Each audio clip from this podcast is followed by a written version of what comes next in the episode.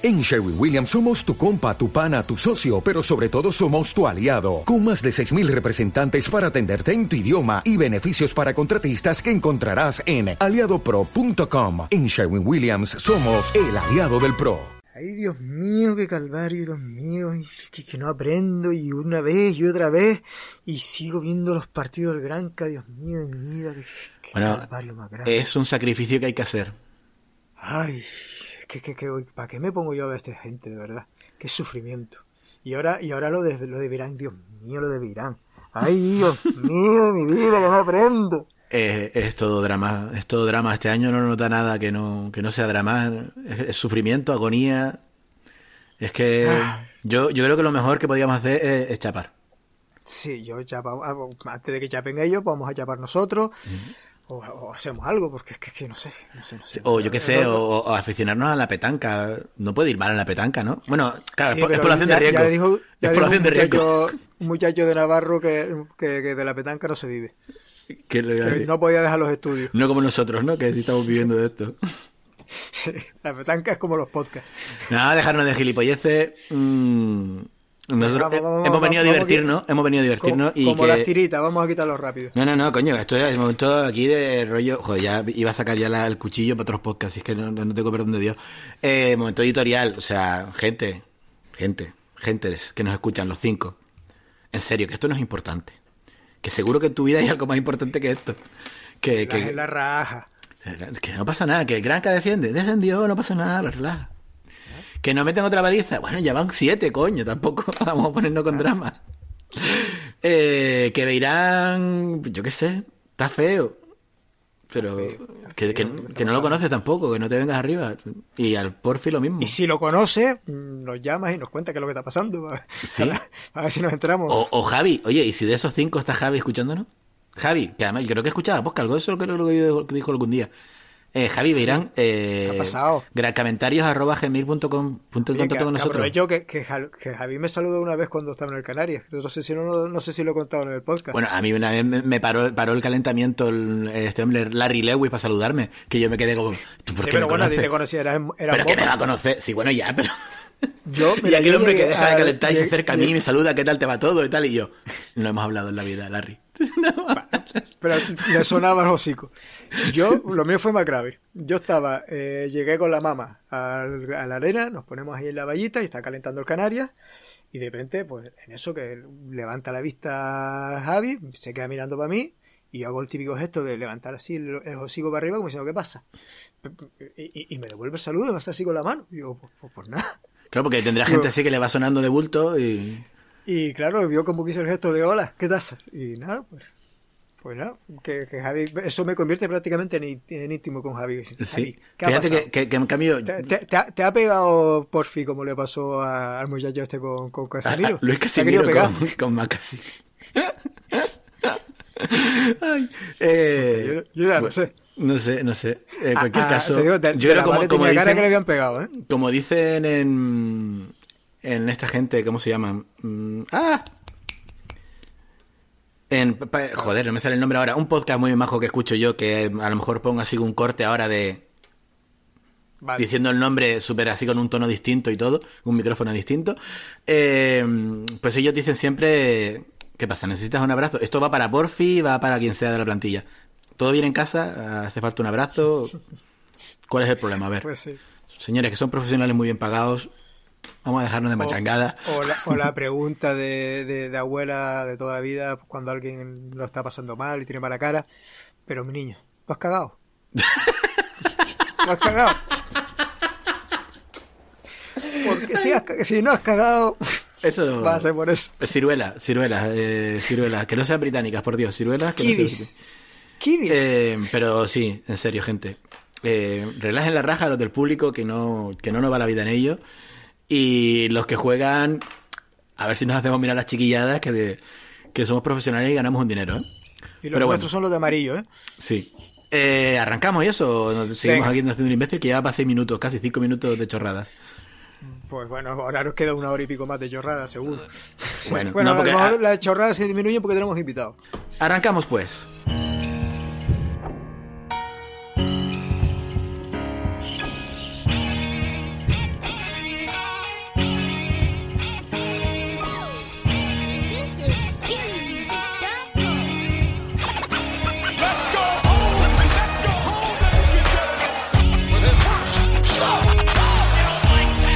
Gran Comentarios Podcast.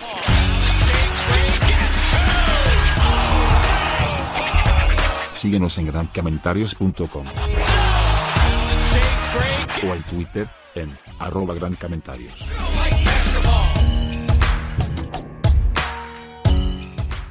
Hola, ¿qué tal? Bienvenidos a un nuevo episodio de Gran Comentarios, el noveno episodio, si no contamos con los capítulos especiales de la fase final. Oye, nueve capítulos, ¿eh? que, nos iba a decir que vamos a llegar tan lejos. Oye, ¿quién lo diría, eh? Y llegamos, pues, como estábamos diciendo en la presentación, como estábamos diciendo antes, pues eh, con el mejor de los rollos, vamos un ambientazo espectacular en torno al Club Baloncesto de Gran Canaria. Nos y salimos. pues el tema, ¿cuál va a ser? Pues obviamente no va a ser otro que la crisis de la situación del Granca, eh, todo lo que es la situación en ACB, porque en Eurocup bueno, teniendo en cuenta cómo es la Eurocopa, vamos como vamos. Un poquito la situación de la plantilla con la problemática especial, que es un poco lo que nos ha animado a hacer este episodio de Javi Beirán. Y también vamos a tener que contar con opiniones, tanto de Twitter, que no he revisado lo que me han dicho, dejado de decir, con algunos audios que también nos ha mandado, pues, ya viejos conocidos del programa como, eh, como Anuar y como, como Ale. Y además con invitado en riguroso directo. Sí. Así que. Esto no nos pasa todos los días, ¿eh? No, no. Si te parece, pues tiramos millas y arrancamos. Venga. Venga, vamos a presentar.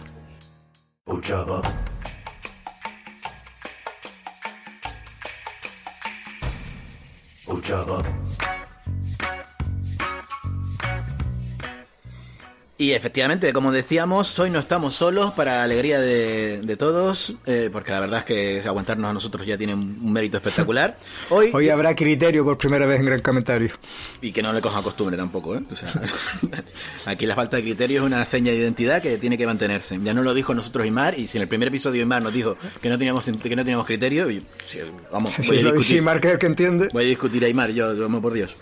Y efectivamente tenemos a Carlos Sánchez de Gran Canaria Basket News, también en su video podcast, que lo pueden ver en YouTube con, con Rafa Santana, que está desde el Rincón del Granca, también un podcast, un podcast no, un, un blog que un poquito anterior al nuestro, creo, a Gran Comentario. También lo pueden ver, escuchar de vez en cuando en Radio La Autonómica, en Radio Tacoror, eh, y en Cope Gran Canaria. A mí lo de Radio Tacoror siempre me recuerda a la sintonía, no, Radio Tacoror, desde Gran Canaria. Carlos, muy buenas, ¿cómo estamos? Muy buenas, el placer tal, ha- sido mío, pero si me llamaron para tener criterio, creo que es que no eligieron al mejor. Intentaremos hacer lo que podamos y sobre todo divertirnos. Yo ya se los he dicho en privado y se los digo públicamente, me divierto mucho escuchándoles y, y a veces también tenemos que tener un poco los pies en el suelo los medios y saber qué piensa la afición, que, que hablamos desde nuestra atalaya. Ayer estaba escuchando precisamente un, a unos diciendo, no, es que a veces hablamos desde la atalaya con todo el tema de Trump y de Biden sin entrar en política y es verdad, a veces tenemos que escuchar también lo que piensa la afición. Sí, eh, y sobre todo la, la- la clave nuestra, lo que tenemos nosotros desde, desde el centro insular, es eh, no fliparse. Esto no es importante, esto tiene el nivel, la importancia que tiene, que es un relativo. juego. Es un deporte, Es un juego, espectáculo, una cosa que y no hay que enfadarse más de esto que de lo que, que viendo una serie enfadarse porque han matado a no sé quién. O sea, no... Está Pero claro. que, lo- que los hay también, ¿eh? Ya, joder, que sí los hay. La, la- la que, la que dieron con el final de Juego de Tronos, por amor de Dios. Pesada la peña. Pero bueno, circunstancias. Eh, las circunstancias todas las conocemos. Estamos en 1-7 en ACB, eh, con una sola victoria en la prórroga contra el Bilbao cuando nos la prometíamos felices. Aparentemente muy mal ambiente de la plantilla, además ese ambiente se está filtrando, bajísimo rendimiento de muchos jugadores, ya entraremos en detalle. A todo esto se le suma la situación económica del Cabildo por el tema del COVID, que tampoco está la cosa como para estar ahí tirando, quemando dinero. Y eh, pues un montón de circunstancias así como de, de crisis en general que no sabemos qué va a pasar ni con la Eurocup, la Liga Francesa parada, muchos partidos parados. Y yo como, como método original, en vez de dejar las opiniones del resto de la gente para el final, lo voy a dejar para el principio, porque así no nos pisamos y ya partimos de lo que nos van diciendo los compañeros. Voy a empezar leyendo pues, los pocos comentarios que nos habrán dejado en el tweet que puse esta mañana. Y empezamos. Me encanta este momento de tener que leer los nombres, porque la peña no se pone nombres normalitos. A ver si soy capaz. Eh, la Califu. La Califu. Arroba Joe, Joabe, me lo pone siempre fácil. Dice: Lo que pasa en el vestuario se queda en el vestuario y nunca se sabrá la verdad absoluta. Lo que sí es que en mi trabajo he tenido jefes con los que no he estado de acuerdo en su forma de hacer las cosas y me he tenido que adaptar. En el deporte, el rival más débil es el coach. Los resultados son los que, los que mandan, pero también habrá que analizar si los mimbres eh, responden a las expectativas para los fichajes y en este caso se salvan pocos. La actitud sale de dentro y no la tienen que dar. Después el triplista canario nos dice también es preocupante como parece eh, que cada uno parece haber llevado la guerra por su cuenta, lo que en gran comentario llamamos el héroe americano. Eh, haberlo exteriorizado no ayuda nada a ninguna de las partes porque peca de egoísmo. Y también tenemos pues eso a nuestros colaboradores habituales que serían eh, pues esto Alejandro que es con el que voy a empezar que nos manda pues su opinión. Vamos para allá. Hola gente de Gran Comentarios, un saludo. A ver, el equipo se muestra que está en una situación bastante complicada, ¿no? La situación en la CB está prácticamente insostenible, pero es verdad que teníamos una plantilla en la que todos confiamos al principio, el proyecto parecía ilusionante. Mm, yo por mi parte sigo dándole cierta confianza por Fifisac, porque me parece que si es un entrenador que sobre todo está teniendo buena mano a la hora de, ser bastante más pedagógico con, los jóvenes, incluso irlos incorporando al primer equipo. Sí es verdad que hay algunas situaciones que, que no termino de entender, como el otro día contra el Vasconia, Diop estaba siendo de los mejores defendiendo en la primera parte y no juega ni un minuto en la segunda.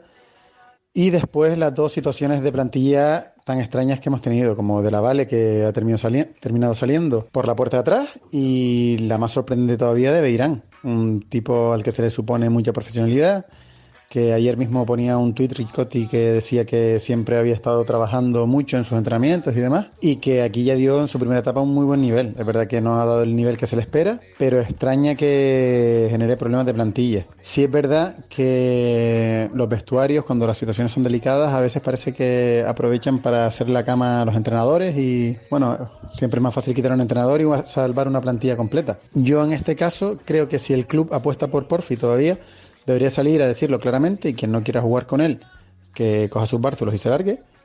Y si no es así, hay que atajar esta situación, porque seguir desmantelando una plantilla para dentro de dos o tres partidos eh, cambiar al entrenador, sí que puede ser ya una catástrofe de unas dimensiones más considerables. Yo por mi parte creo que todavía FISAC tiene crédito y yo se lo daría, pero no sé hasta cuándo. Vale, es verdad también que el equipo se ve que ha ido mejorando en los últimos partidos. La Eurocup no la puedo ver, pero en ACB sí que ha ido mejorando, es más competitivo y sí se ve que mentalmente es un equipo que está bastante frágil. Llega a los últimos minutos con, posibilidades, pero no termina de completarlas porque, porque mentalmente se viene abajo cuando tiene alguna adversidad. Pero bueno, yo creo que seguir trabajando es la línea y yo le daría todavía un voto de confianza al mister. Venga, un saludo. Bueno, una de las cosas que más se comentan siempre es precisamente eh, pues si hay que confiar o no en, en Porfirio, si, si debemos dejar de confiar o no confiar en Porfirio, es una de las cosas que parecen estar sobre la mesa, ¿no? Como más importantes. Hmm. Y es lo que se divide, por ejemplo, en Twitter se ve claramente la peña que sigue apoyando o no a, a tener a Porfirio, continuar a Porfirio o, cambiarlo. Así solamente a modo de titular para seguir ya, ya después entrar eh, en faena. Eh, Carlos, ¿tú qué? ¿Consideras que hay que seguir manteniendo a Porfi o, que la mejor solución es cortarlo? A modo tuyo. Hombre, yo creo, yo creo que la plantilla eh, tiene un déficit de, jugadores y de calidad y creo que te gastes en cortar a Porfi fichar a otro entrenador no lo vas a poder invertir en esas llegadas. Así que no creo que sea muy posible cortar a Porfi ahora mismo. ¿Y tú, Temi? Vale, pues yo mm, estoy totalmente de acuerdo con eso y añadiría que en la, línea editorial de Gran Comentario eh, no nos gusta el corte a los entrenadores como norma general. La única motivo para cortar a un entrenador es que la relación con la plantilla eh, sea irrecuperable. Si la, hay posibilidades de recuperar la relación con la plantilla o con el general de la plantilla, habría que apostar por el entrenador. Claro, que eso nos llevaría al otro gran tema de la semana, que es lo que nos bueno, sospechamos antes del partido y lo que se confirmó después del partido en la rueda de prensa. Vamos a pasar a otro compi que lo hemos escuchado también aquí en Gran Comentarios, que es el caso de Anuar. La semana pasada, a través de Twitter, le respondía a la, pregunta que planteaba la, cuenta del, podcast y decía que sí, que efectivamente, en mi opinión, la plantilla tiene algunos pequeños defectos, que quizás falta un base más director de juego y un 5 más alto y más dominador, pero también creía que ninguno de esos pequeños fallos justificaba el 1-6, el balance de 1-6, que ahora ya es el 1-7 que tenía el equipo y que en líneas generales yo sí creo que la plantilla que se diseñó es una plantilla coherente con el proyecto y el juego de Porfirio Fisac. Entonces sorprende mucho la situación actual. Creo que no es una situación exclusivamente deportiva. Creo que el Granca tuvo un modelo muy exitoso durante muchos años que entró en crisis a raíz de la temporada de Euroliga. El propio Verdi, que era más que un director eh, general deportivo era casi un mago, que prácticamente en todas las temporadas sacaba jugadores de la manga que, luego llegaban a la élite del baloncesto europeo. De repente, pues la verdad es que cometió fallos muy gordos en dos años seguidos, trayendo a muchos jugadores de un nivel muy bajo y muy poco rendimiento. Y luego también el deporte intangibles, que ha hecho que ese modelo entrara en crisis. Y ahora parece que es casi lo contrario, que prácticamente ninguno de los jugadores que traemos funciona, ¿no? Hasta el punto de traernos al mejor alero de la el año pasado, traernos a Okoye, el mejor alero de la temporada regular ACB, y, y terminar prácticamente en el banquillo, ¿no? Hasta ese punto.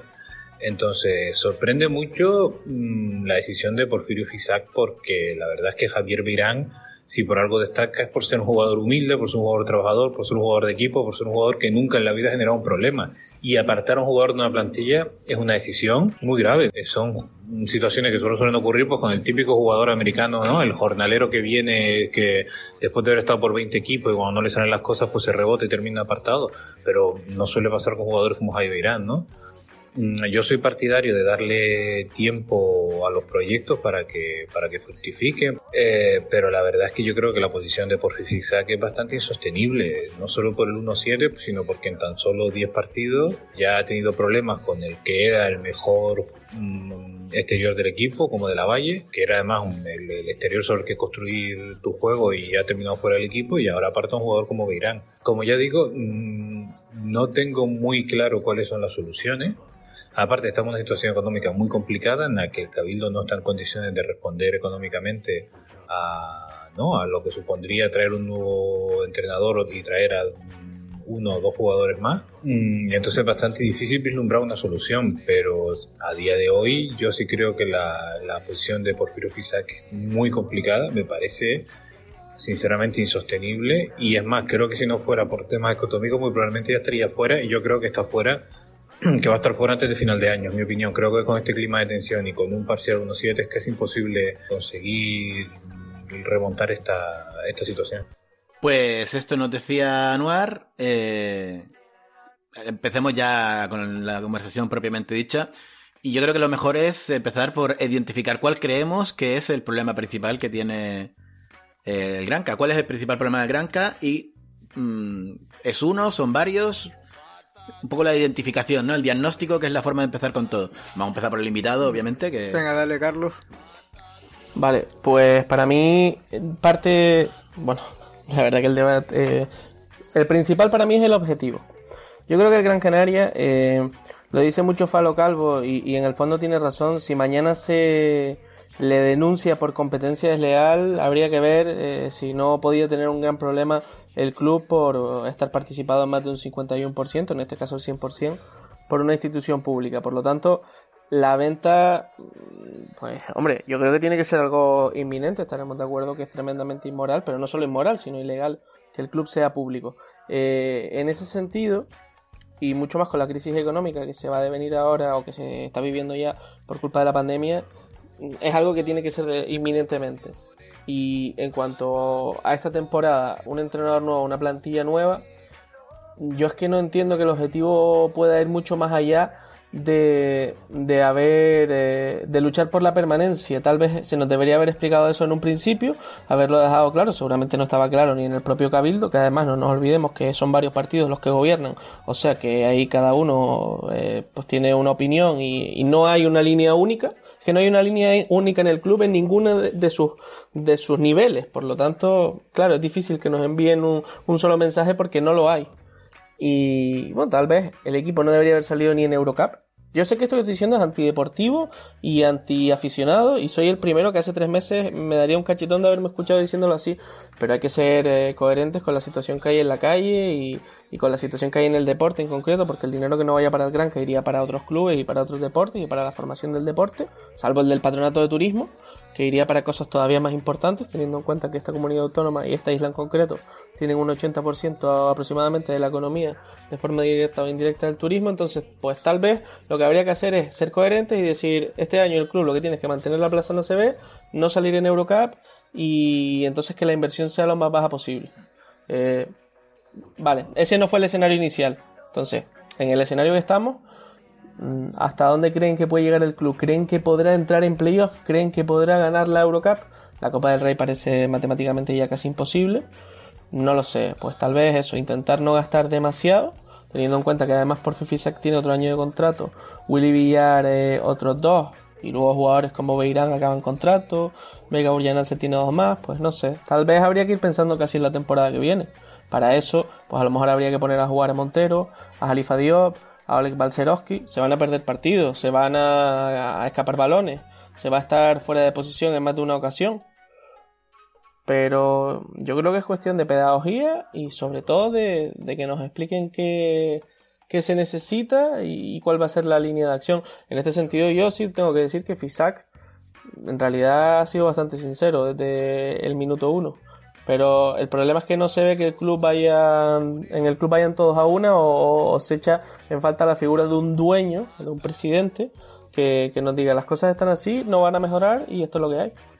Temi, ¿tú cómo lo ves? ¿Estás de acuerdo en que la posición de Granca sea, o sea, que el poseedor de Granca sea el principal problema uno de los principales problemas, los eh, objetivos? Ese digamos que es el, origen de la mayoría de los problemas. Eh, de, la, la, base tenemos una cosa que es mm, antinatural, que no es normal, que es que un equipo profesional de, deportivo sea eh, público. Eso mm, casi convierte a los jugadores en, no te voy a decir funcionarios, pero por ahí le andan empleados públicos, a unos sueldos que no son de empleado público. Y con dinero que se tiene que utilizar para cosas más importantes que lo que no deja de ser un entretenimiento, que es el baloncesto. Ahora bien, centrándome en la faceta deportiva, eh, evidentemente el objetivo cuál es pues, a día de hoy evidentemente ya es que no es una cosa que el club se plantee sino que la circunstancia le ha puesto en la situación de que el, objetivo tiene que ser la permanencia no hay otro no hay otro día de hoy y dentro de unos meses igual se puede replantear la cosa pero a día de hoy cualquiera que mm, se ponga otro objetivo que no sea la permanencia se está equivocando ¿Por qué hemos llegado a esta, situación? Pues porque no hemos equivocado al planificar la plantilla. Yo creo que, mm, si no todos, muchos, desde luego, yo creo que por lo que veo, Carlos, estaba un poco con nosotros, nos ilusionaba mucho la, plantilla que se había construido. Era una apuesta eh, moderna, desde mi punto de vista. Yo ya he hablado otras veces que me parecía que se planteaba un baloncesto muy moderno, con pivos móviles y pequeños, en el que íbamos a correr, que íbamos a hacer un juego muy atractivo, pero esto no ha funcionado. Mm, ¿Por qué no ha funcionado? pues se me escapa. La verdad, mis conocimientos baloncestísticos no me llegan para saber qué es lo que ha fallado. Eh, ¿Se puede revertir la situación? Pues relativamente.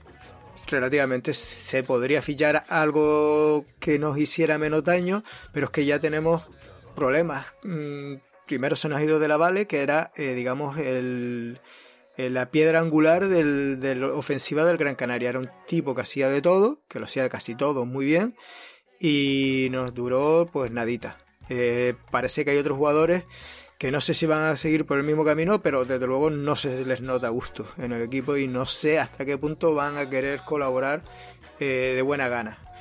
Eh, fichajes, pues serán fichajes que habría que tirar de la, como, como decía Anuar, de, de la vieja magia de fichar a jugadores desconocidos que aporten mucho. Claro, pero ahí estaríamos más en soluciones que en problemas. O sea, el problema en principio sería que, según crees, la, planificación de la plantilla no ha funcionado. No ha funcionado. Que no quiere decir que esté mal planteado. ¿eh? En, deporte tú puedes hacer una cosa que sobre el papel funciona perfectamente y después no sale. Los motivos son complicados de, analizar, pero... Ya, en, en, mi caso, mm, lo que yo considero, sí que no termino de ver la relación de la posesión, ¿no? De que, de que el Gran K sea propiedad del Cabildo como razón para originar la crisis en la que estamos, porque sí, efectivamente es una anomalía, es, no sé si más que ilegal, digamos. sería más bien el problema para solucionarlo. No, déjame, pero, déjame, que te dé un, rápidamente una respuesta a eso. en el caso de. y además. Sí, porque no he terminado de argumentar ese detalle porque sí que me parece importante eh, el tema de la posesión del Granca, que sea parte del Cabildo, obviamente es problemática, obviamente tiene un debate político que no creo que este sea el lugar para discutirlo, porque obviamente tengo, una postura bastante clara al respecto. Sí que hemos insinuado alguna cosilla al respecto en algún momento. Pero lo que hay que tener claro, y que no se lleve engaño a nadie, es que absolutamente todos los clubes de la CB, todos, reciben una importantísima inyección de dinero público. Y el 90% de ellos, sin esa inyección de dinero público, directamente no existen. No podrían funcionar. O sea, si no es el patronato de turismo de no sé dónde, es el... O sea, pero es que el baloncesto no es rentable, el baloncesto no es negocio. Y aunque esto lo quería dejar para más adelante, ya que sale el tema, mmm, eh, digamos que esto no es novedad, no es una cosa nueva. Y hemos pasado por la crisis del 2008 y el gran caso posesión del, del Cabildo creo que es del 89-90 y como que no fue tanto problemático. O sea, no me deja de. Me llama la atención eh, la especie de background que hay repentino ahora con la presunta compra del Granca. Yo he de decir, ya lo he dicho en este, en este podcast en otras veces, también lo dije muchas veces en el en el blog, a mí no me tranquiliza que esté manos privadas el Granca, no me tranquiliza nada. En, especialmente cuando las manos privadas mm, están así en una especie de, penumbra que no se sabe muy bien eh, de qué van. Eh, claro, sí que se ve, se aprecia como incluso, me han llegado noticias, me han llegado correvidiles de que incluso gente del propio SOE eh, está haciendo un poquito nadando en contra de los intereses del Granca porque les interesa que alguien del Granca pudiera estar eh, detrás de esa presunta, de, perdón, alguien del PSOE pudiera estar detrás de esa presunta eh, dirección del Granca. No olvidemos que se rumoreó a Ibarra como presidente del Granca, después se dijo que no. En momentos en el que Ibarra también no se tiene buenas relaciones precisamente con los que están actualmente en el Cabildo, porque él iba a ser el candidato del PSOE al Cabildo. Y como consejero de deportes y no lo, y no lo pudo ser. No, fue, candidato para presidente. Fue candidato a presidente. No, no, pero, pero vamos, que, que, no está dentro del gobierno por su mala relación con Antonio Morales y hubiese sido el consejero de deportes, es decir, el, el, que, el que maneja el gran. Y él está dentro de la dirección portuaria a día de hoy. Es, eh, con lo cual mm, no es fácil, no es difícil atar los cabos. Con lo cual yo creo que ese detalle no es importante. Sí que es importante, se puede invertir, o sea, el factor económico. ¿Está el Cabildo a gastarse las perras en estos menesteres? La, respuesta obvia es, pues no debería. No debería estar dinero el cabildo para gastar dinero en estos menesteres. El tema es, eh, yo no creo que el origen del problema sea la posesión del Gran casi el Gran Déjame, Sí. Déjame que te lo lleve a lo deportivo. Eh, eh, a la plantilla 2020-2021. Mm. ¿Cuál es la idea? Correr más. Para mí, siempre el Madrid ha podido correr más que los rivales porque tiene plantilla más larga. Porque no es correr más un partido, es correr más Mm, domingo, martes, eh, a veces viernes y a veces domingo. Entonces, eso lo puedes hacer cuando tienes una plantilla de 15 jugadores potables. El Gran tiene una plantilla de 15, ahora 14 sin Amedeo, pero Rubén López de la Torre no ha debutado, Jan Montero tiene 17 años, etcétera, etcétera. Fabio Santana, a pesar de que ayer jugó muy bien, pues no cuenta. Eh, Califa Diop yo no, no estoy valorándolo, estoy mm, mm, limitándome a contar los, minutos con los que ha contado por Fifisac. Entonces, para mí, si tú tenías la obligación por presupuesto, lo ha dicho hoy mismo por Fifisac, de hacer una plantilla corta, muy corta, extremadamente corta, no quiero faltar el respeto a esos Fabio, Pontero, etcétera, etcétera, pero una plantilla de 9 o 10 jugadores, con la baja de Jay Slaughter, con la desgraciada baja de Jay Slaughter, pero corta, en cualquier caso, jugar a correr, pues no sé si es lo más inteligente, sobre todo teniendo en cuenta que de esos 8, 9, 10 que van a jugar, eh, Beca Burjanatse y Javier Beirán no son especialmente rápidos. Lo fue Shurna hace un par de años, ya va teniendo una edad, eh, y Costello, aunque sea uno de los pibos más móviles, bueno, pues también tiene su cierto peso y es un jugador grande, grandote, pero además no es excesivamente grande.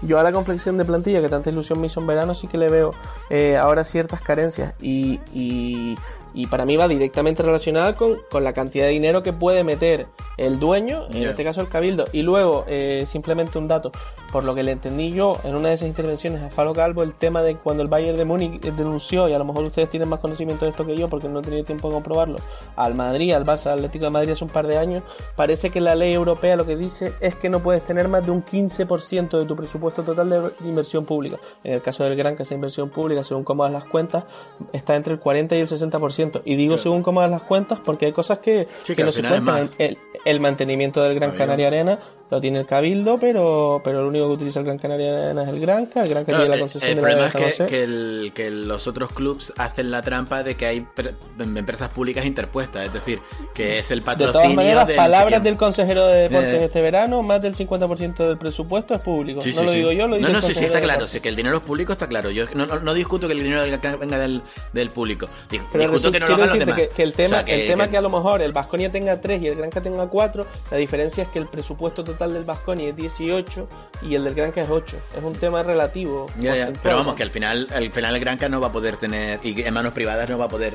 Y digamos, en gran medida es muy probable que el Cabildo siga poniendo dinero en manos privadas. De hecho, estoy convencido de ello. En, cualquier caso, volviendo a la, plantilla deportiva, sí, pero la plantilla. Quería hacer un matiz creo a la plantilla antes de, seguir. Quería hacer un matiz. O sea, yo creo que la plantilla. Eh, sí es verdad que lo que podemos discutir es si, si la idea eh, era acertada o no era acertada, si ha salido o no ha salido la idea. Bueno, está claro que, por ejemplo, una de las fortalezas de esa idea era, tenemos dos pivots con muchísimo talento, con muchísimas habilidades, muy rápidos, que no han resultado funcionar. El por qué ya sería entraría dentro del análisis más, más técnico. Yo se lo preguntaba por fin, precisamente, que cómo veía esa conjunción de los dos pivots en la última previa.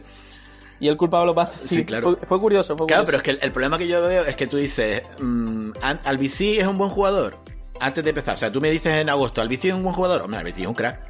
Ferrari, hombre, lo que hizo Ferrari en Manresa prometía. Eh, de la Vale, bueno, ese lo conocía menos, pero al principio tenía buen currículum. Eh, Slaughter, tú ibas mirando todo, pues, hostia, sí, sí, hay, hay equipo. Y en principio todo tenía que funcionar. Hay un factor en cualquier empresa, literalmente, empresa en el sentido más literal, no negocio, sino empresa de cualquier grupo de gente intentando lograr un objetivo, que es que tiene que haber química, tiene que haber el todo a uno que fue un todo es una. Y yo creo que por aquí vienen los problemas. Eh, y así también, también lo vamos enlazando, porque tampoco quiero que esto se alargue necesariamente. Lo vamos arreglando con los problemas que, han salido a la palestra. Un momento determinado de la Vale, según a quien versión escuche, pues eh, no, no le gusta como el ambiente de la plantilla se manda a mudar. Eh, otros dicen, poco más o menos, que, lo que no se adaptaba a la ciudad. Es que ese tipo de cosas no me terminan de entrar en la cabeza, pero bueno. Eh, el hecho es que De la Vale se manda a mudar. Javi Beirán tiene aparentemente serios problemas con el entrenador, tan serios problemas que, como ahora pondremos en la rueda de prensa, se le ha quitado, se le ha retirado de la, de la digamos, del equipo. Que como decía Anuar, es una cosa que solo sabía, pues la última vez fue a Zach McKissick, eh, por cuestiones de que el tío decía que le iba que, que, Luis Casimiro le quería pegar, cosa que trajo, trajo muchas coñas en este podcast. Pues imaginarse a Luis Casimiro queriendo pegar a McKissick.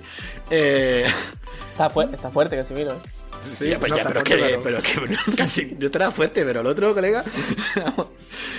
y. O sea, es una situación muy grave. Me preocupa muchísimo, y esto sí que lo notas fácilmente en la grada, digamos, al menos en la grada tuitera, cómo ni el club se identifica con los jugadores, ni la plantilla, ni, ni los jugadores se identifican con lo que ha sido el Granca toda la vida, ni la grada se identifica con ningún jugador. El único el que más, o menos nos identificábamos, Beca y Javi. Curiosamente a los que más caña se le está metiendo y a, que, a Javi al que se le ha apartado.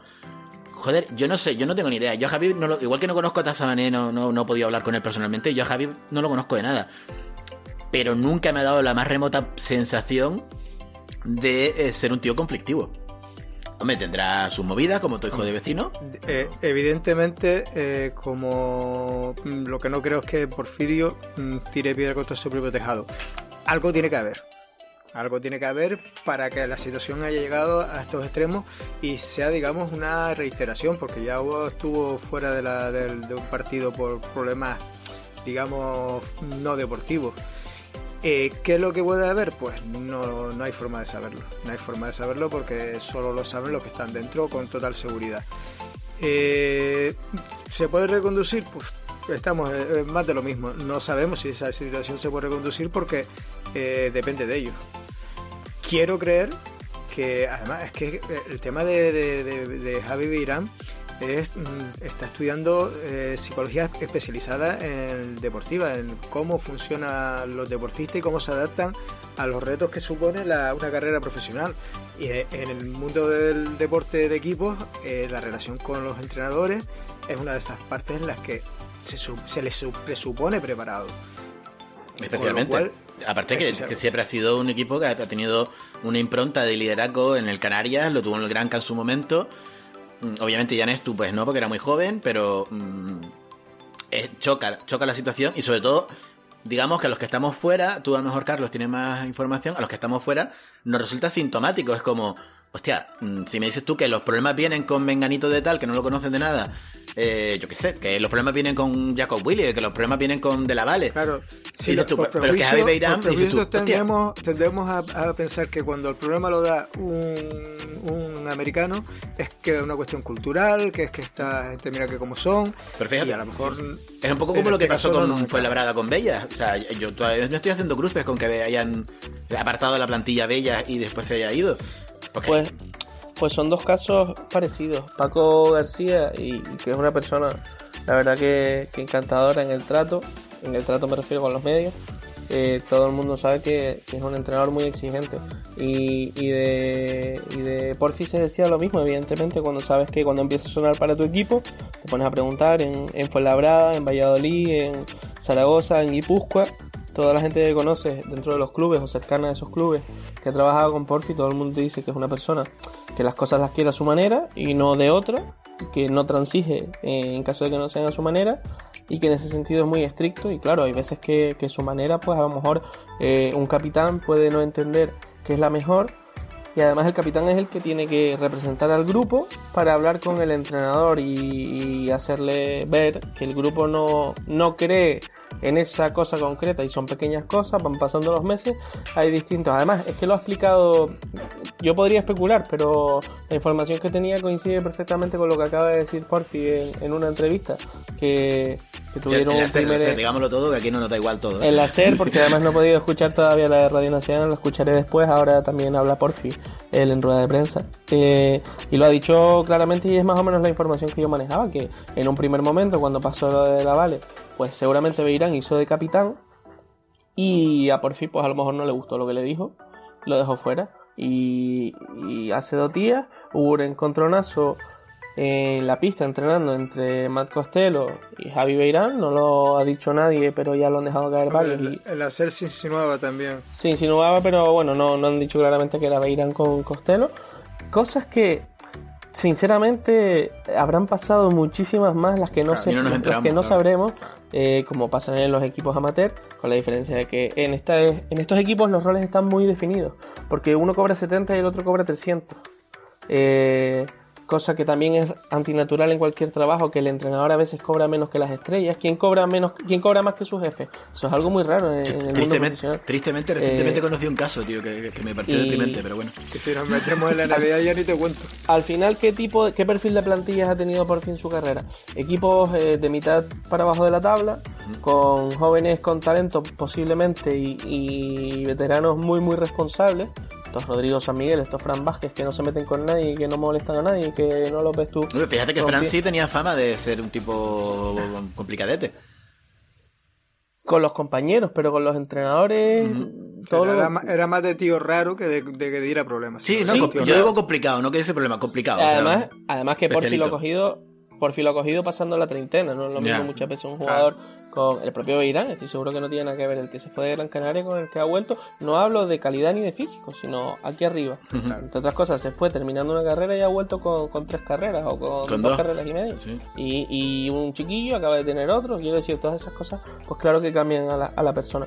Y en el caso de Porfi, pues, pues lo que decía, las plantillas que ha tenido han sido ese tipo de, de plantillas sin grandes presiones, más allá de salvar la categoría. Y nunca, y lo repito en todas mis intervenciones, porque yo creo que es importante, ha tenido una plantilla con el talento que tiene este año y el talento va de la mano con los, de los egos, eh, es así.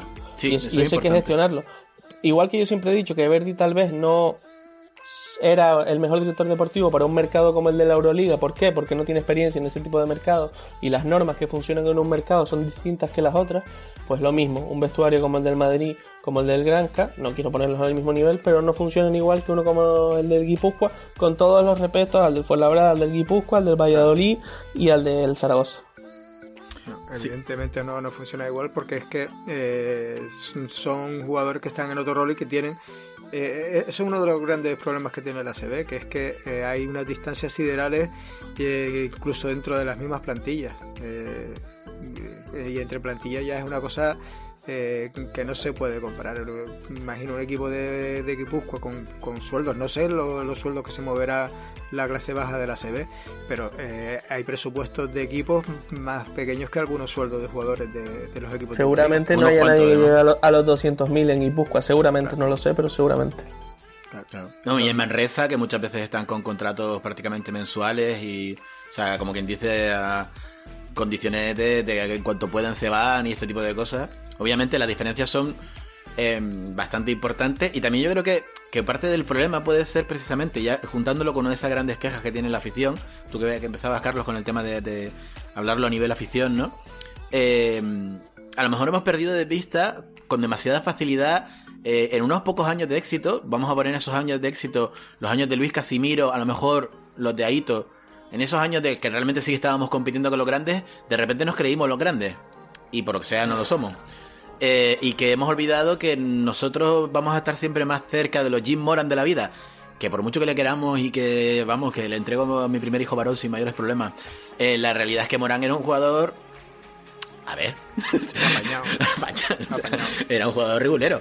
Eh, era un tío que lo que daba era darlo todo. Por eso nos gustan los Branioli, por eso nos gustan los Xavi Fernández. Bueno, Xavi Fernández no es el caso, Xavi Rabaseda. Hostia, Xavi Fernández, se me acaba de ver las canas, se me acaban de ver demasiado. el, Granca, el Granca era un equipo que creaba jugadores. De currante. Y ahora los compra. Sí, pero, pero ¿y cómo creaba las plantillas? Firmaba a un entrenador y a los jugadores cada dos años. Sí. Hacía equipos a dos años vista siempre. Luego porque muchas veces no quedaba ni el tato, sobre todo en los primeros años, eh, digamos los primeros 2000, no quedaba ni el tato de un año para otro. pero para mí entre, pues no sé cuándo empezó a hacerlo, supongo que con Berry, ¿no? Es que no estoy seguro. No, sería, sería ya, este tipo de, hacer equipos a tres años es algo, eh, aquí se nos va a ver la diferencia de edad, sospecho, es algo reciente, es de, de pues de Aito para acá. Es una cosa que trajo, entre comillas, de la mano eh, mi... El éxito y... Eh, nunca nunca suficientemente valorado para mí. A lo mejor lo Le hace las comillas de este pavo, ¿cómo se llama? Luca Bravo. El nunca... a lo mejor Imar, a lo mejor fue Imar el que lo instauró. ¿Fue? no lo sé, pero Habría que mirarlo, pero yo es que sinceramente creo que, que, que, suele pasar que los proyectos, el segundo año es mejor que el primero, pero que, es lógico. Mm. Y el Madrid Lazo muchas veces gana en noviembre y en octubre por, por pura inercia de grupo, porque físicamente no están bien, pero, pero claro, los sistemas ya conoces, conoces al compañero y, tal. Y también está el tema de que me acuerdo de, estas películas de cárceles en que con, con nada te sacan herramientas, el, el hecho de tener poco presupuesto a la hora de construir te obliga a rebuscar y rebuscar. esa es la clave. Eso, es importante. Pasan absolutamente cuando todo. tienes dinero y puedes elegir, y se jode, pero es que además es que sabes que estás fichando jugadores de mucha calidad pero resulta que igual no es el jugador. Eh, Verdi cuando se fue al Unicaja la primera vez que se fue del Gran también se dio un también se dio un tortazo. Verdi no manejaba eh, plantillas con grandes presupuestos tan bien como cuando tenía cuatro perras.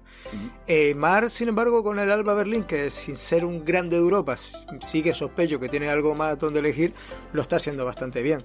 Mm. Mm, y Mar vuelve. Con, con Willy, pues, pero Willy, coño. Volverá, eh, volverá.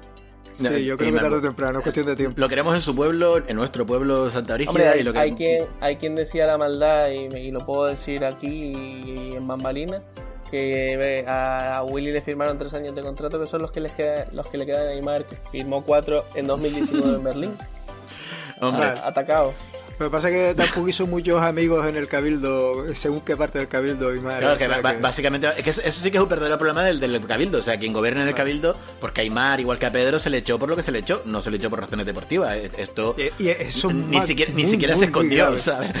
No, se escondió lo más mínimo. Pero bueno, pero mira, bueno, rápidamente, sobre esto que hablábamos del ALBA, eh, por mirar más la forma en la que se trabaja en el siglo XXI que a principios del siglo XXI, eh, eh, algo que, yo le pregunté a No, bueno, pero estaban hablando del Gran K de 2005, que tenía mucho mérito, pero que hoy en día yo creo que esa forma de trabajar la dirección deportiva te llevaría al descenso inmediato en ACB porque, porque hay más recursos y porque hay otra forma de trabajar. Precisamente lo que hace el ALBA, y no porque sea Aymar, sino porque es el ejemplo que me ha venido a la cabeza y además lo conozco bien, eh, es buscar que los jugadores, bueno, que la plantilla encaje. O sea, a lo mejor deja pasar a un jugador de un determinado Fichar nombre. personas porque- antes que jugadores. Claro, de hecho, lo Sí. lleva en la medida de lo posible muchas veces. Si ha terminado ese jugador su competición y el Alba de Berlín está jugando los playoffs de Alemania, se lo llevan allí, lo esconden en un palco para que los periodistas no saquen la foto y tal, no sé qué. Le llevan a las instalaciones, le coge Carlos Frades, que tiene una figura que muchos clubes ya van incorporando, que es el entrenador personal, y le dice: Mira, para mí, tú tienes que mejorar en esto, en esto y en esto. Si yo te mejoro eso, el entrenador está perdiendo tiempo de entrenamiento tuyo, pero tú vas a salir siendo un mejor jugador porque tienes 23 años y vas a salir de Alba Berlín y te va a querer el Real Madrid, la NBA y tal. Eh, eso es también un valor añadido que el jugador firma en Alba de Berlín y no en Basconia, por decir otro club Sí. con un mayor presupuesto, porque eh, está invirtiendo en su futuro y, y le salen unas plantillas que juegan, que tienen una identidad muy sólida. Sí. Porque si algo estaremos de acuerdo que le falta al Gran Canaria desde hace identidad. 4, 5, 6 años, es identidad. Eh, Totalmente. Es que Granca del que siempre hablamos y que recordamos, que es que era, eh, era un bloque, era un bloque. Y se tiraban el que- contra la mesa de anotadores y se partían los cuernos, Víctor Baldo, Jim Moran y Claro. etcétera, Y es que nosotros lo decíamos. ricos a un montón de jugadores. A, eh, a principios de temporada, eh, cuando se em, había cierto entusiasmo generalizado por la plantilla, yo hice un tuit de coña de esto, de que tengo la tarde aburrida, porque creas que no, el, que me haya mandado al paro toda esta situación, pues me da muchísimo tiempo libre. Y, estaba yo con el móvil aburrido y se me ocurrió decir, coño, Sabané, literalmente, porque además, como es un tipo que entra al trapo, eh, yo recuerdo que en los tiempos de TAF de capitán, eh, tanto él como Moran hacían una cena con la plantilla antes de empezar nada. O sea, cuando, en cuanto aterrizaban, montaban una, una cena. Yo imagino que en esa cena, por lo que sé, no, está, no, no me los imagino, a ser ensaladitas y, y tés. No. ¿sabes? No, Se montaban un tal y hacían piña. Yo lo decía, medio en coña, medio en serio. Es que eso es lo que falta. Falta. Porque Xavi Rabaseda todos le tenemos muchísimo cariño. A Uriel Paulí, lo mismo. Pero es verdad que no tenían ese rollo de. mm, Hay que reconocer que del clan del Fuet, ese, esos eh, catalanes, hay quien dice que, que se juntaron y eso hizo que, que otros jugadores españoles y extranjeros no se acercaran a ellos y eso creó bandas en el Claro. grupo y, y muchos periodistas que llegaron antes que yo a cubrir la información del Granja te cuentan que, que hace unos años que, que el vestuario ha funcionado por bandos por unos bandos muy muy marcados y, y eso evidentemente no ha sido positivo y hay que ser justos para mí este año eh, jugadores como de, a medio de la Vale de haber tenido público ya te digo yo que habría robado 20 balones por partido hubiese levantado al público es un tío que, que levanta al público literalmente Sí. eh, y, y eso les ha venido mal ¿cómo? no haberse podido ir a cenar juntos por supuesto si fueron un día a pescar estén claro que todo eso lo hubieran hecho más en caso de no haber estado el coronavirus porque evidentemente ahora lo tienen que evitar pues para no infectarse Claro, es que ese me parece un factor clave. Sí que lo que hablábamos, em, eh, lo, lo comenté yo también a principio de temporada, que a lo mejor yo no le veo al- el carisma necesario a Javi Bairán eh, para, para ser líder. También es que, por ejemplo, el Porfi en la. Yo creo que hasta ya con las horas que son, como tú, Carlos, te tienes que ir en un momento determinado porque tienes cosas que hacer, no como nosotros que somos unos indocumentados. Eh, no paso de poner el audio de Porfi, pero Porfi llega a decir es que no es la forma que yo entiendo la capitanía. Cuando uno piensa en la capitanía de un líder de un, equipo, un equipo de deporte o de lo que diablo sea, es el líder de, ese es el, el que lleva, digamos, el, el alma del equipo. Y eh, este hombre lo que quiere es que sea al revés, o sea, poco más o menos que sea el quinto columnista, ¿no? Es- ese ser humano de, de- que lleva la voz del capitán a- a la plantilla. Yo es que eso no lo termino de ver. Yo es que me yo estoy convencido. De hecho, Sabané tuvo roces con Maldonado. Sabané tuvo algún roce, sobre todo con yo con Maldonado sí que lo recuerdo bien.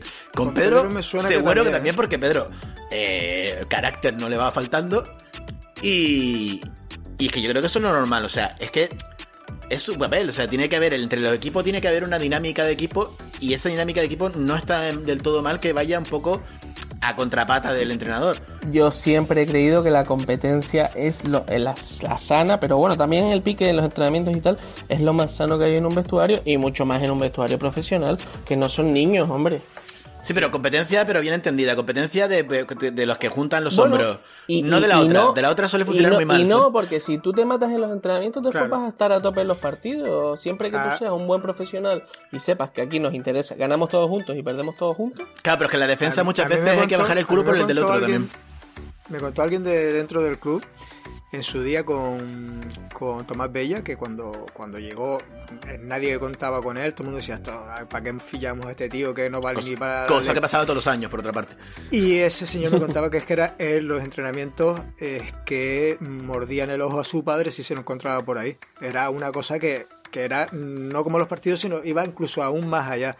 Y eso es lo que hace que un jugador como Tomás Bella se convierta en un jugador mm, fundamental en la CB, uno de los bases de referencia. No eh, hubiese puesto yo 10 euros porque iba a ser una carrera en la CB como la que ha hecho. ¿eh? No, la verdad que no. tú lo veías, eh, de ellos que la evolución se veía a, partidos en los primeros años. de un partido a otro veías la evolución. De hecho, recuerdo que los primeros partidos fue un desastre. Pero la cosa es que. No tiraba, vamos, ni, aunque, aunque lo empujaran. La, cosa es que tú, eh, obviamente, el Tomás Bella original no, pero el Tomás Bella posterior, y sí que tenía, tú le veías que tenía una clara influencia. De hecho, el Gran solía tener dos, yo no sé si eran formalmente capitanes, pero dos líderes, en el cual teníamos el líder, digamos, de cara al exterior, véase Ulibae, ¿vale? Y un lideraco interior, Véase, por ejemplo, Moran. Moran nunca era un tío de grandes declaraciones. De hecho, el tío hablaba español, no voy a decir perfectamente, pero hablaba español y, él, y prácticamente no abría la boca eh, públicamente casi nunca. O sea, ese Sabané era más abstenido el exterior. O sea, mm, el club, la plantilla se ha hecho tantas, se ha rehecho tantas veces desde la Euroliga para acá que realmente no tenemos a nadie que. Mm, transmita a la afición. Yo creo que Beca, para mí, de hecho, mi opción para capitán era Beca. Yo creo que es el que realmente tiene ese carisma granca que echamos de menos. Y de hecho todavía sigue teniendo, lo ponen a caldo, le está haciendo jugar en una cosa que es que para la que Beca no, Dios no le ha dado cuerpo para jugar a, los ritmos y los y las cosas que se pretenden hacer con el club, y aún así el tipo sigue echando, dando la cara por todo el mundo. Ese dar la cara es lo que yo creo que es el principal problema que tenemos. Y sinceramente, hablando, volviendo al tema original de todo este rollo, por fin o por fin, ¿qué soluciones tenemos? Estoy de acuerdo en que no está el percal para estar gastando perras eh, a lo tonto. Ahora, mm, yo no tengo nada claro que lo de Porfi se pueda mantener permanentemente. Estoy un poquito en lo que dice Anuar.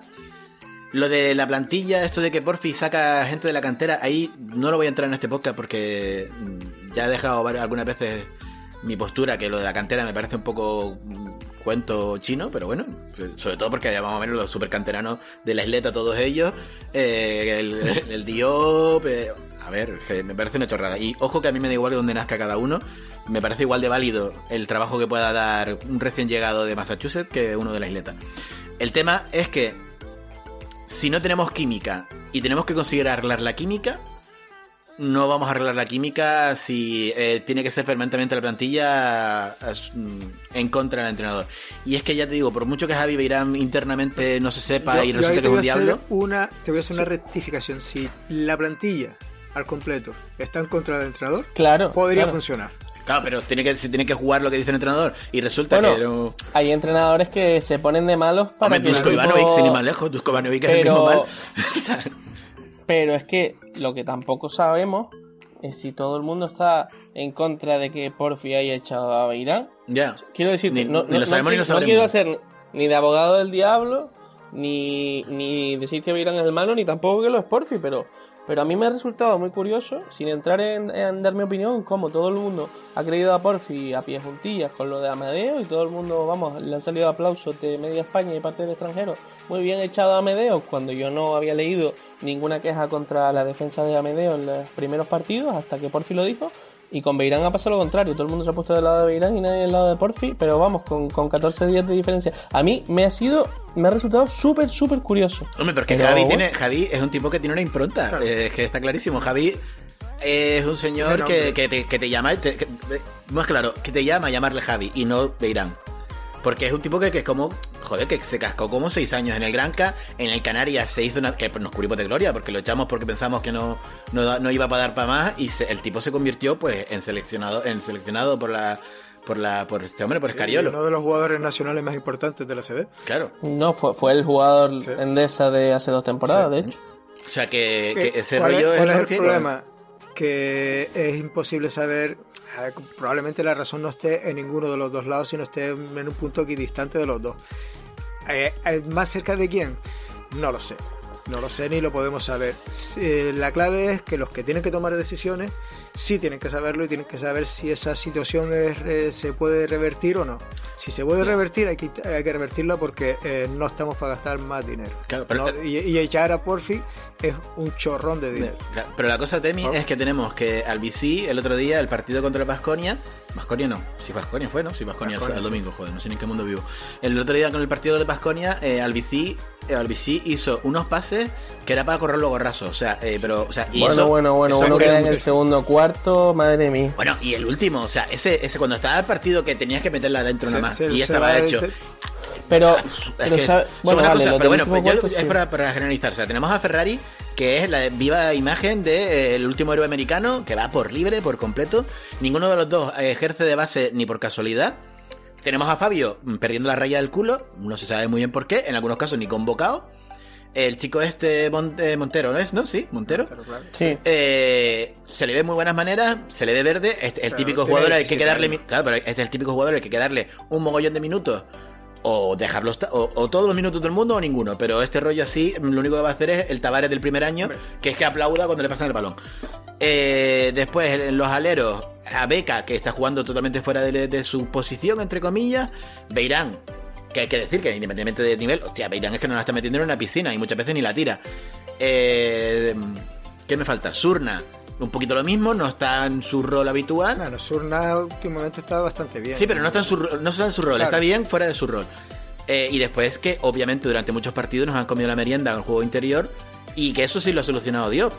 Con lo cual, a lo mejor sí que resulta que a ver, haberlo solucionado en medio partido. pero bueno, mejor sí, porque el otro medio no jugó, no joda. Si no juega, por eso, desde, el banquillo es complicado. No, no, pero no por meterme con él, sino porque habrá que ver si esa es la solución. No, no, pero lo que sí está claro es que a lo que yo quiero decir con Diop es que meter kilos y presencia permanente bajo el aro funcionó. Sí. O sea, yo, sé que, la lo de los jugadores pequeñitos es muy bonito, pero está claro que no, que no, ¿eh? que, no, que no ha funcionado. Yo, yo que creo está muy que bien en la NBA, pero aquí no ha funcionado. Iba, que iba a decir hace un buen rato y, se nos fue de la conversación que es que eh, damos por hecho que la plantilla estaba pensada para correr. Y yo no tengo tan claro que sea una plantilla para correr. Para jugar rápido sí, pero no necesariamente eh, a correr al contraataque, sino simplemente a ataques cortos, eh, a, mucha movilidad dentro de la zona, digamos, a volver loco a los, a los grandes. Hacer un juego parecido al que está de moda ahora en la NBA. ¿Cuál es el problema? Que las reglas de del baloncesto europeo no son lo mismo que la NBA y eso te lo complica mucho. Si tú tienes 3 segundos defensivos en zona, eh, te puedes permitir hacer muchísimo daño con pivos móviles porque eh, dejas un pasillo enorme en la zona, con lo cual puedes entrar con mucha facilidad. Aquí no, porque aquí en un momento dado el entrenador contrario se puede arriesgar a decir, pues vete, ya te, ya te, ya te volverá, no pasa nada, que me vas a meter a lo mejor dos triples. Pues sí, eh, cuando no entran los triples, pues se, te, se te viene abajo el chiringuito.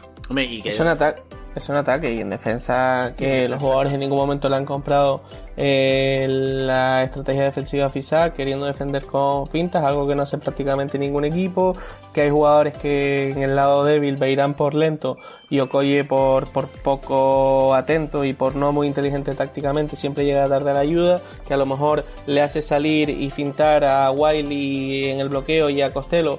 Y como no son muy grandes no tapan el pase y Omar Cook da 17 pases directos al pívot, a lo mejor habría que ir como loco a defender al base a 8 metros con un show y que ya el pase no tuviera que ser directo, sino que tuviera que ir por el alero y ya, aunque está más lejos del pívot, le da tiempo a recuperar. Son mil cosas. Yo, en realidad, a Porfi sí que lo acusaría y lo estoy diciendo aquí porque me estoy sintiendo cómodo. A lo mejor ha sido poco valiente y a lo mejor veis. Eh, Ferrari en algún momento no ha estado. Albi sí, para mí hubo partidos en los que no defendía a nadie, aunque se ha puesto un poco las pilas. A pesar de sus 16.6 asistencias, hubo partidos que para mí estuvo horrible, eh, aunque creo que mejorando. Si las tiras todas es fácil que metas más, eh, también te digo. Pues a lo mejor en algún momento debería haber puesto a Montero de titular, a lo mejor en algún momento debería haber puesto a, Jalifa eh, a Fabio, por supuesto. Eh, sí, sí. Es que sí, la, cosa que, la gente dice, necesitamos un base. Oye, Fabio es base, pero base, base, pero pero de los de toda la vida.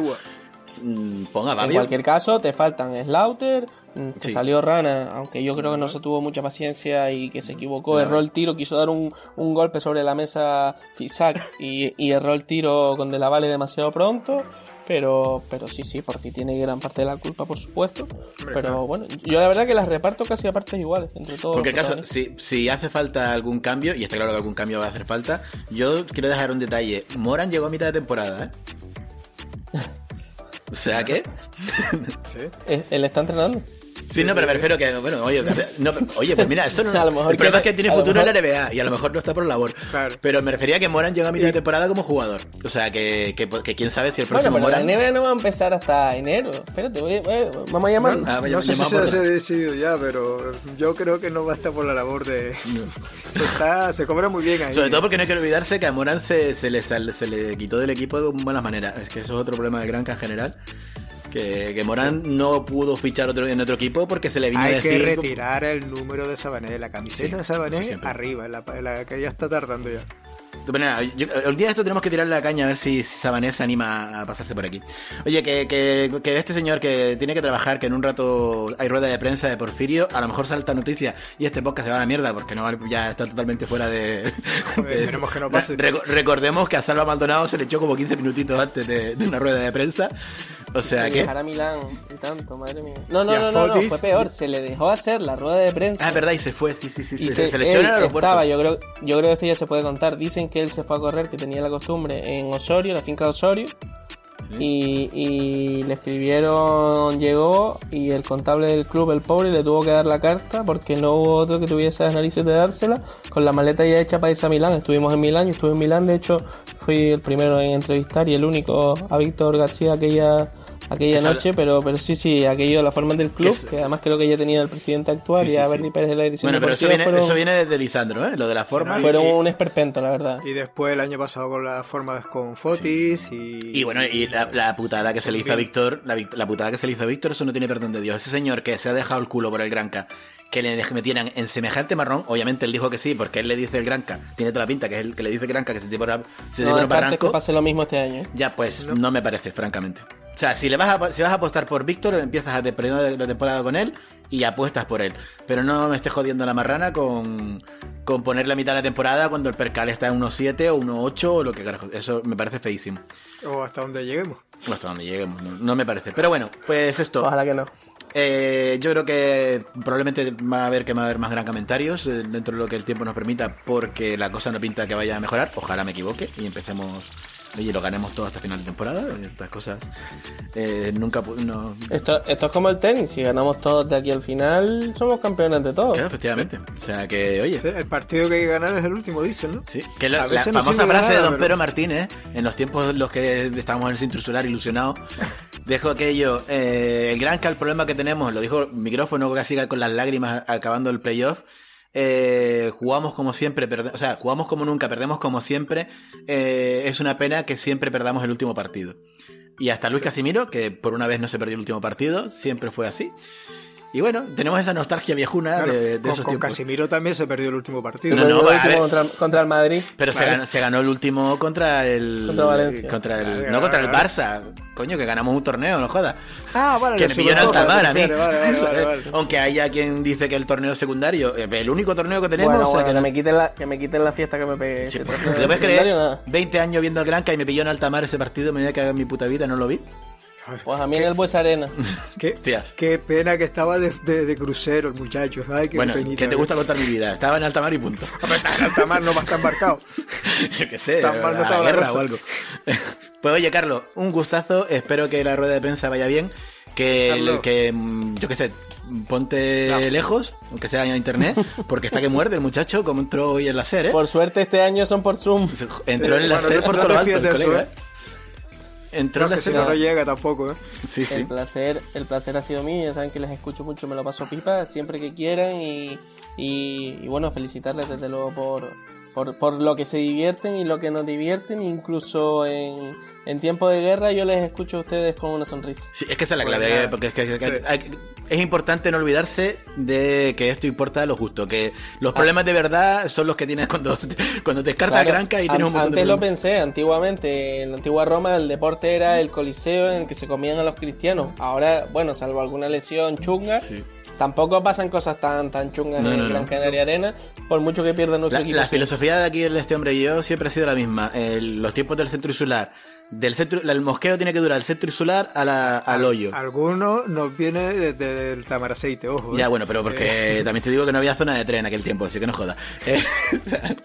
y, y, ahora en el Gran Canaria Arena, cuando viví allí, pues a lo que llegamos al coche, poco más. El, atasco de la salida de Siete Palmas. Pero si nos, nos están devolviendo los tiempos del centro insular y de Tamaraceite, llevando al equipo Alep. Sí, claro, es verdad.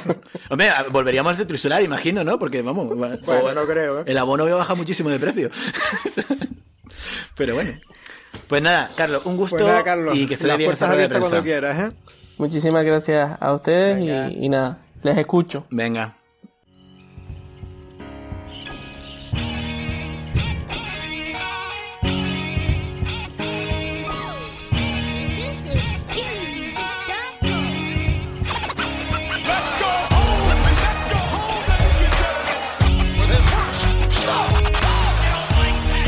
Gran Comentarios Podcast.